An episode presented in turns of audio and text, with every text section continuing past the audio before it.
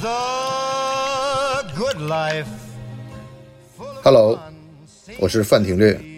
这里是新生活电台，由荔枝播客独家制作播出，每周更新两次，欢迎收听订阅。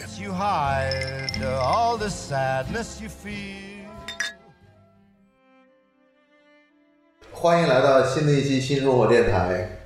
白天累成狗，晚上段子手，这个是我们形容著名的漫画家潘哥老师的一个身份介绍吧。然后今天呢，我们就请来潘哥老师呢，跟我们聊一聊在当下这个焦虑的社会如何自我治愈的一个过程。当然，这不是老中医问诊，但是呢，潘哥老师也是我们广为熟知的漫画家，然后呢，他在全世界各地呢都在做展览，并且有书的出版，而且呢，在微博上还有很多的社交媒体上都有上百万的粉丝，所以我们今天请汤老师来聊聊，咱们一块儿在这个傍晚的时候，我们一块儿好好聊聊天儿。汤老师跟大家打个招呼。嗯，大家好，谢谢老范的邀请啊。我其实也不大会说，可能会画画的人就说不好，呃，但这个 说好了就画不好。但是你选的都挺好呃，我对，其实我觉得刚才你说那个，嗯、白天累成狗啊，就是我觉得还可以，白天也没有怎么累，就是心比较累。我觉得主要是就是体力上已经不累了。呃，我觉得大家都是心累，从白天累到晚上。呃，很多人说我画有治愈作用，其实我在寻求让自己开心，可能就是一样的。当你把自己的焦虑给减缓了，也许你的作品跟我一样的人同类，比如说你也有焦虑，那可能会，呃，跟我一样，就好像我自己治疗自己一样，苦中寻乐的感觉。嗯，我可能就是这样。那你是从什么时候开始做这个事情？我是二零一零年的年底啊，然后主要是那个时候微博刚刚开始，然后嗯，就是因为我是广告公司的嘛，我是做创意部的啊然后那时候微博刚刚开始的时候，就我觉得这个媒体手段特别好。呃不，因为朋友都全加入了微博嘛，然后他们就说，呃，你要天天发点东西啊，我比如你在哪，比如你到哪出差了，我们就可以正好谁在哪就可以聚聚啊，或者大家就是好像一下子就是互相都知道大家的行踪，可以好像做点什么事儿，突然偶遇的那种啊，感觉。就是更方便联络。对对对对对，当时是这样，我也不知道微博怎么回事，就是感觉是个更大拓展了你的知道别人的这个信息的方法。呃，但是我觉得我看了大家的微博，都是写的心情啊，什啊么感叹啊什么的。然后我觉得我又不会写，然后我只会画。那么我的朋友就是说你也上来微博，然后我们大家可以互相知道你在干嘛。但是我说我不会写，呃，我只会画。他说那你就画，呃，他说你画必须天天画，因为这个更新必须每天。啊要日更这个对我当时也觉得这个天天画也没有什么了不起，我就跟他打了个赌，啊，然后就感觉就是要守这个赌约，就每天都画好玩的。这一切就搞了十来年。对，其实我开微博已经有十一年了吧，十年多，但是连续的一日一画可能有四年到五年的时间，到后来可能就频率就降低了，因为我觉得这个事儿一直这么做，可能我的思维也会受局限，因为你特别想每天有个创意，就很容易想到一个固定模式上做得快。啊，没错。那我觉得这个事就不够有创意了，创意是不能有规律的，我觉得，所以我就觉得可能减缓了我的创作，这样看还能做些别的什么。现在就是变成了一会儿一画，就有有有想到，对对，如果能一天画两个也可以，哦但是两天画一个也可以，就一会儿一画，不给自己这么严格。我觉得赌约赌到四五年也就差不多了。你这要终身，对对对，不能终身。对对，终身做主下毒有点狠，好像。嗯。那现在有大概统计过画了多少幅？我大概有三千多幅啊嗯，现在，呃，也不算多，也不算少。呃然后我觉得好的作品可能就百分之十不到吧，就是几百幅啊，我觉得比较满意的创作就是，呃，百分之九十九都是很烂的创意，只有百分之一可能是比较好的。我觉得任何的创作过程就是要你不断的放弃丢掉你刚才想的那个想法，哦，啊、就最后可能想很多遍就有一个比较好。我觉得这个概率跟那个一样，就是我画了三千多幅，可能我觉得好的也就三百多幅，就是那这基本上就是一个你的看世界的一个角度的立场。是的，其实我觉得我也不是刻意画我看世界的角度，是一种潜意识。呃，那我相信一个就是，当你焦虑的时候，最好是转移注意力，转移到别的地方去。那么我觉得很多艺术的方法都可以，比如说你画画、听音乐、看电影，啊、就让你转移。比如说你画东西，你画一个跟你没关系、不是很熟的东西，但是你赋予它想象力，那么它有一种戏剧性在里面，你接下就会把你的注意力转移过去。呃，我觉得就是瞬间，只要能转移注意力，从你的焦虑当中脱离出来，我觉得这就是很有意思的就是你。要给它抽身抽出来。对对对对，其实我就是为了自己转移注意力，就是每天觉得很累、很不开心。如果你不开心的时候，你画一个搞笑的，什么哪怕恶作剧同朋友啊，什么帮他画一个很 丑的肖像，你也觉得很好笑啊，就是把它画的很难看或者丑化，我觉得这本身就是让你提供一个笑点。当然，如果让普通的人，就是说大家都能理解，那你就要去找到一个大家都很熟悉的东西，明白明白呃去那个，因为你好多作品，我的感觉都是拿特别著名的这个符号或者人物或者是一个名是的是的画给做分解。对对对，我一直相信啊，不仅是名画名人，就是说，我觉得大家日常用的东西，其实你对它都有感情投入的。比如对咖啡杯是吗？其实你老用它，你是对它有感情的。但是没有人去创作，比如说你去创作一个你很熟悉的一个东西，你会你的感情很容易马上就被带起来，因为你对它本来就很熟。如果你再编一个创作在这个东西身上，本来就对他有好感，只不过从来没表达过，那你帮助他表达了对这个熟悉事物的一个好感，所以我总是找那些大家都知道的东西来做创作，不会找就就只有上海人知道，对对对别的地方人不知道。其实你通过生活，你对很多东西都有感情，只不过你不知道。啊、所以我每次创作都是想，这个人大家都知道吗？或者这个东西大家都有过吗？那我在做，就是那这个基本上创作最初的时候都是在深夜完成的嘛？是的，我以前因为白天工作嘛，包括到至今，我也不能用画画来养活自己，是吗？就是我觉得还是有另外一个呃社会身份、职业身份在，呃挣钱，然后晚上就是因为你的职业身份带给你很多焦虑或者人际关系啊，或者社会规则，那你就晚上可能因为晚上人更关注自我嘛，因为安静下来了，你就不在外面了，所以你很容易看到自己内心或者呃想到自己的感受。那么这个时候我就觉得我思如泉涌，我就特别想做一点什么，所以我就画，一般都是在睡觉前画啊，我觉得特别有效率。太兴奋睡不着觉。呃，我不会，反而我觉得画完了我就可以很好的睡觉，没画出来就是就有点焦虑，哦就是觉得哎呀，我今天怎么没画？呃，我觉得晚上我是很容易兴奋，就是满足了以后就可以睡觉，哦、是这样的。睡多久？我觉得啊，就是因为很多理论啊，就我的自己感觉就是，按照我长期以来的规律，我觉得我睡六个小时就足够了。那比如说我晚上，比如一点钟睡，凌晨，那我七点钟醒，我基本上都是六个小时我就足够，就是一般我就睡下去就六个小时就醒过来。啊，当然因为我以前本科学数学嘛，因为我们。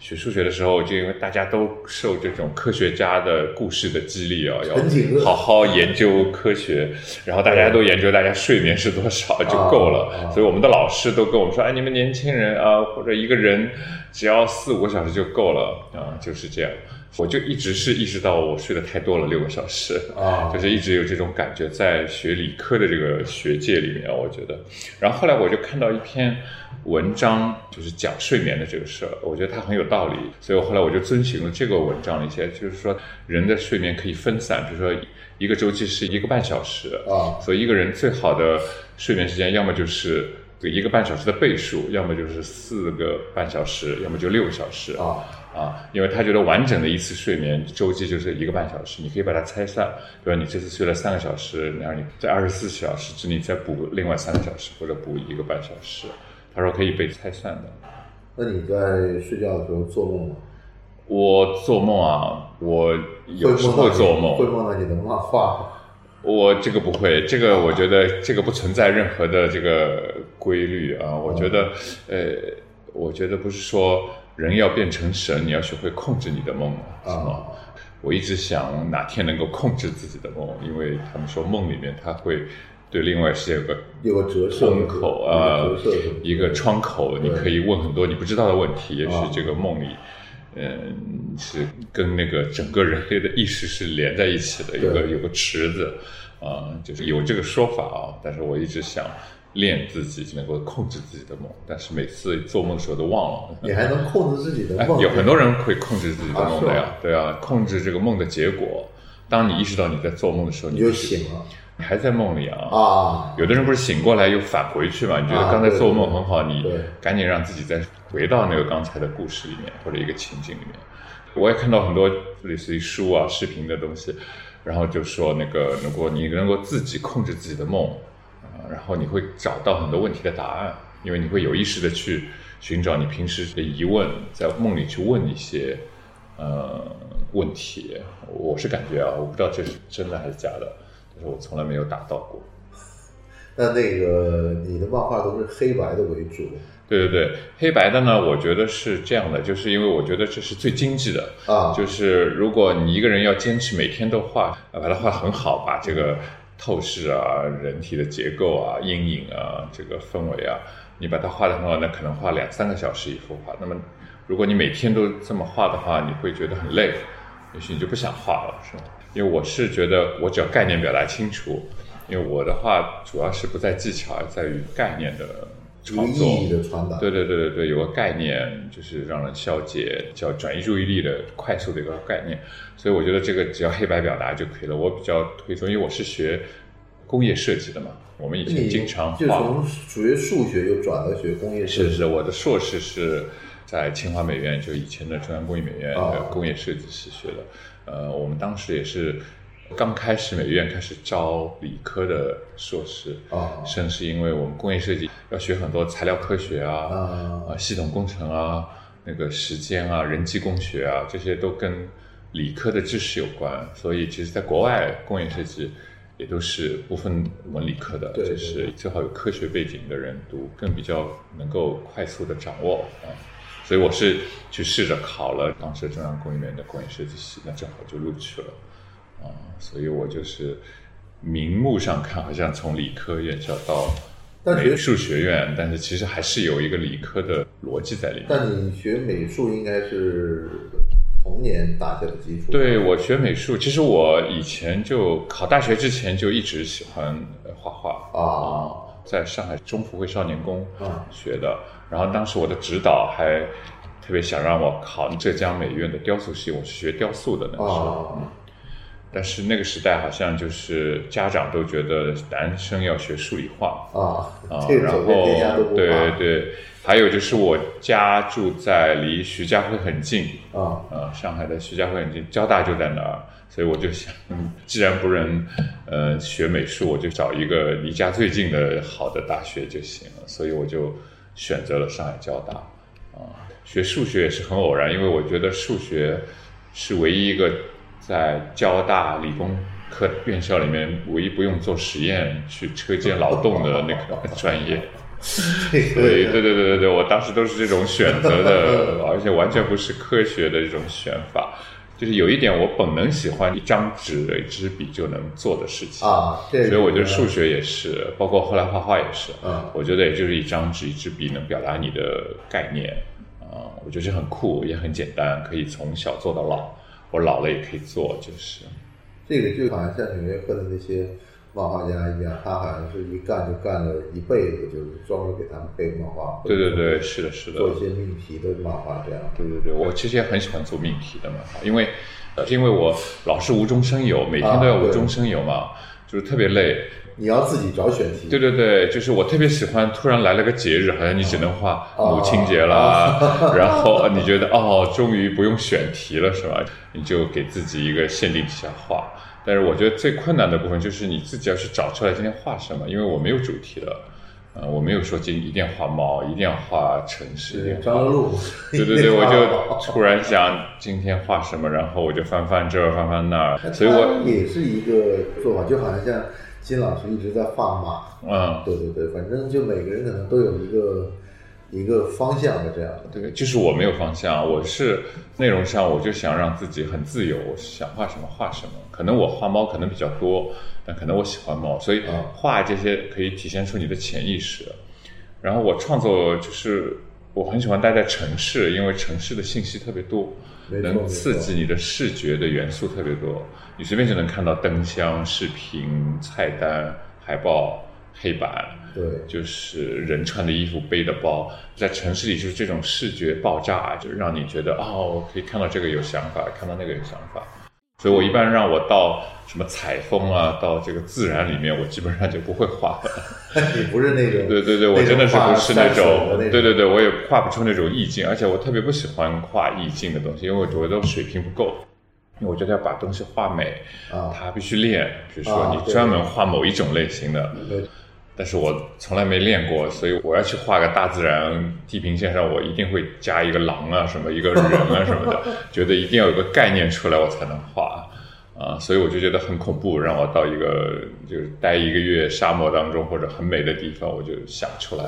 啊，我必须上网，等于又跟你的生活连在一起了。对对，对的，对的。嗯，当时那个我们看那个吴迪伦自传的时候，也都在讲。他拍电影基本上就是离他家几条街的地方他就拍。你看他以前不是，他从脱口秀演员做到这个电影编剧或者是自己去演的时候，他基本上都是他在纽约的这个城市生活，也不太去到其他的领域里去做。是的，我觉得可能每个人有习惯的他获取信息的方式，依赖某种渠道，他会把某种信息翻译成。他能够创作的信息，啊，我我觉得我就是这样，我就习惯了某种渠道获取各种信息，可能是在城市加上互联网，城市因为人形形色色，因为人你可以物理上碰到最多的类型的人就是在城市里面，城市还是一个人类文明的一个高级阶段，这样。是的，是的，是的。所以你可能对这种什么 隐于乡村不如大隐于市。对对对对，我觉得大隐于市是太有道理了。是的，啊，越热闹就是越是把你藏起来。而且我觉得你可能是大陆漫画家里面做这个周边做的最成功的一个。哦，我的天哪，我一点都不成功。我的成功就是能够想到就做。但是商业上一点都不成功，因为我觉得，呃，做衍生品的逻辑还真的不是创意为先，而是要有供应商，呃，成本这种。我觉得我没有把它变成一个很科学的，呃，做法，就是把好的东西真的做出来。好东西一做成本特别高，最后也价格上不去，然后就局部。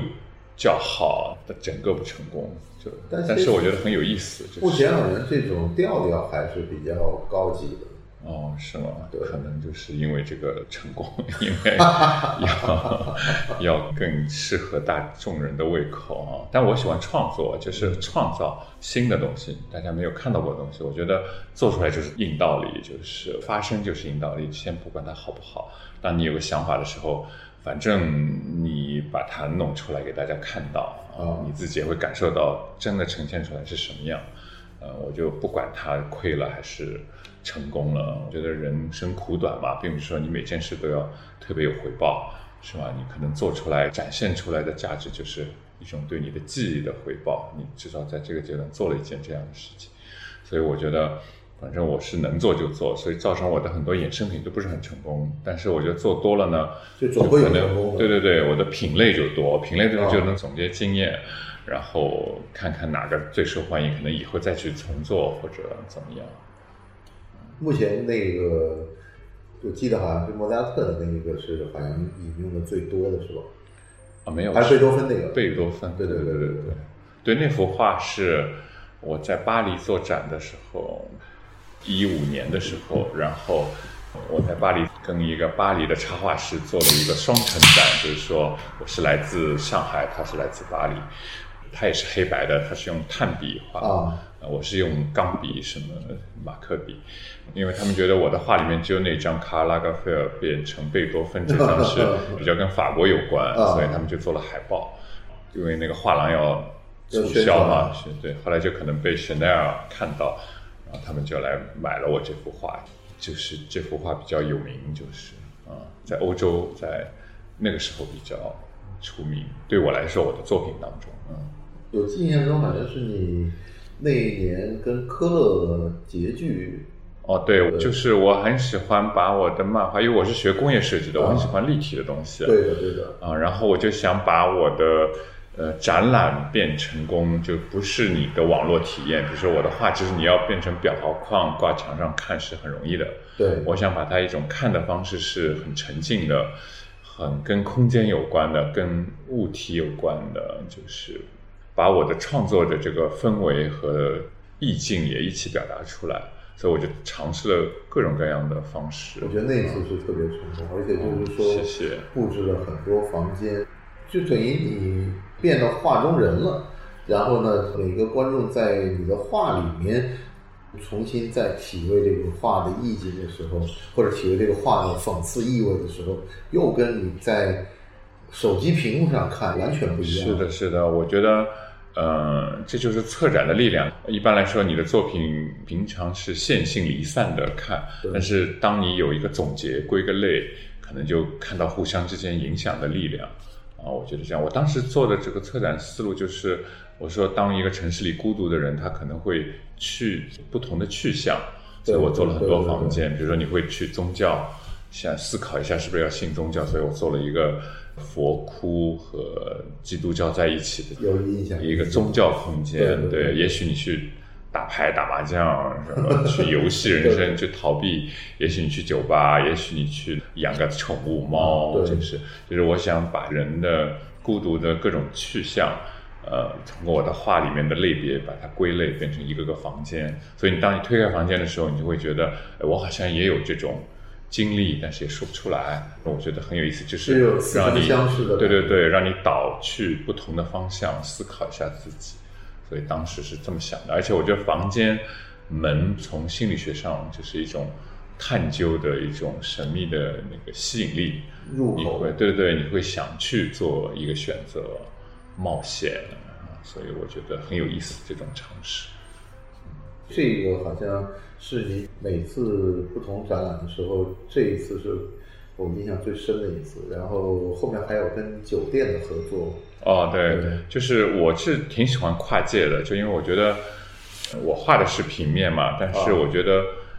信息传达、概念的表达应该在不同的界面上都成立。因为我画的也是人接触的各种物体，把它戏剧化。那么其实空间戏剧化也是很好的一个题目啊。人需要一种不是你来看一个网上的作品来得到解脱，也许你在路上路过一个地方啊或者在转角突然它有个提示，这种很有意思，我觉得让你不经意间通过空间来是一个概念，我觉得更有这种震撼力。我可能以后还想试试声音啊什么的，从图像到声音，就是因为我喜欢这种，嗯，通过环境来影响人。可能画可能是我第一步，特别想做成各种各样方式来让你感到感动、触动的各种方式。这种方式，你觉得现在的年轻人他们会就是什么样一个态度来看待？我觉得人性都是一样的，不管年轻或者年纪大，因为他总是有好奇心，就像猫一样，你去逗它，它总会引起它注意力，它要 它要来反应一下，对对判断一下这个好不好玩或者值不值得过。对所以我觉得就是，我觉得做艺术，我喜欢就一直挑逗，让别人的注意力 注意过来，你愿不愿意来，是吧？就所以我觉得大家都有审美疲劳，需要不停的转换方式。所以才会有这种潮流的研究，潮流的规律是吗？你可能呃，从颜色的变化到什么复古，它其实都有个规律啊。其实我觉得从展览和创作上也是有这样的规律，就是人的审美疲劳有个曲线。就算你画五年前的内容，你可以换一种方式，也是变没错成很新的。我把它更看重是一种生理的需求，呃，展览就是这样。你还记得你第一幅作品是什么？我第一幅作品我记得很清楚，我就画了一个大象，啊然后我觉得我的作品就是把它变成想象力，比如说，我想大象万一要抠鼻屎，它怎么抠是吗？然后你提出这个问题，你就发现解决了，因为它可以用象牙跑进去抠鼻屎。我是画的这一个，当时是很推崇这种无厘头的画，就没什么意义。你就觉得好玩，但一点意义都没有。但是我觉得这也是把你拽到另外一个方向的方法，无厘头。就当时画了一大堆这种无厘头的这种没有没有意义的、没有积极意义的话。我觉得我这个人有点边缘，就有点亚文化的边缘，就是我喜欢有点叛逆，啊呃有点反常规的这种东西。嗯，大学里也是，我们当时大家都学计算机，但我觉得大家都学，我就不学。啊，大家都在弹吉他，然后我就觉得我就不学吉他，我就为什么大家都做我就要做呢？就是可能吉他比其他的乐器 容易易，对对对对。还有一帮那时候还有人玩手风琴的，玩口琴的，对对对对。我之前还在想，你到了国外就，包括你那次去纽约，后来你去好像还去过汉城是吧？啊，对对对对。做展嘛，你对对对，我的意思就是说，你有没有觉得作品的理解上面，观众会因为地域的不同或者国籍的不同，是的，我觉得其实我的作品，因为呃，我是做广告，广告公司里创意部以前是视觉部分的，我们一般工作都是一个 art director 和一个 writer、copywriter 一起工作，对是吧？一个文案和视觉这个美术指导一起做，所以我是属于美术指导。如果做个创意，可能文案会写个标题，然后我配个画，或者我画个视觉文案来配个标题，经常是互相工作的。那么当我画自己的时候呢，我就自己的作，品呃，就是我觉得我就我文案不好嘛，那我想通过视觉尽量让大家弄清楚，所以我可能一张不够就画两张，什么变成多格、四格以上。所以我的话基本上就没有标题、没有文案、没有文字的，让人都能看懂。我在国外做过很多展览，包括在中国，但是我觉得国外的更受欢迎。我自己觉得啊因为我觉得外国人笑点低，什么都愿意笑，就是我觉得中国的观众来看我的展览就会心一笑的那种感觉哦，然后外国人会失声大笑的那种，所以就特别有成就感。啊嗯，包括我在巴黎做的那个展也是，我放了三百多幅画。因为通过做巴黎的展，我发现了一个展览的方式特别好，就是你只要布满了画，他们一开始看了个头，他们就路过，可能就想看一下就走。啊。啊。但是如果你足够好笑，他就一直往里看，一直往里看，一直往里看，就像海绵一样把他们吸进来。啊所以我在纽约后来做展，就是做了个海绵阵，啊。让人家接触一部分，做成一个一个作品的一个森林一样的一棵棵树，然后你就看了头几排，觉得很好笑，你就往后跑。啊。但是你有足够的空间，让你就稀释在里面，就不让这个不让它走动线，对动线可以很自由的走到里面。所以我觉得就是外国人更喜欢，我觉得他们就笑笑完了就问作者在不在，跟他聊几句啊什么的。啊所以我觉得我在国外更像艺术家，在这边反而 就没人关心作者是谁，就是那种这个是也可能是我们经常碰到的一个问题吧。这个好像大家不太关心作者是谁。对对对对，他们就是拿来主义嘛，是吧？对对对对我有用，我足够的信息就够了，我也不想知道。所以这个频率比较重要。那如果同样的作品出现多，老感动他，他会想起啊、这个作者是谁，他会关心，是的是的或者他也会关心。所以我觉得互联网也是培养，就是艺术家必须是保持一个强度频率去推作品、推内容，你才能影响到一定量，就是量变到质变，啊，就你看多了以后，他会对这个艺术家对，真才会来问这个人是谁。啊，如果当一个人观众来问这个谁的时候，说明你就比较成功了。这让我想到那个 钱钟书讲的那个话，大家都在吃鸡蛋，不太关心鸡 鸡本身是谁，但大家吃了那么多，还是不关心。还是不关心。这也是代表了一批人的一个一个看法。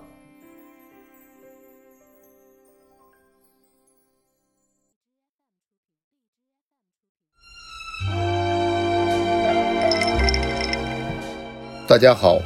我是范廷略，这里是新生活电台，由荔枝播客独家制作播出，每周更新两次，欢迎收听订阅。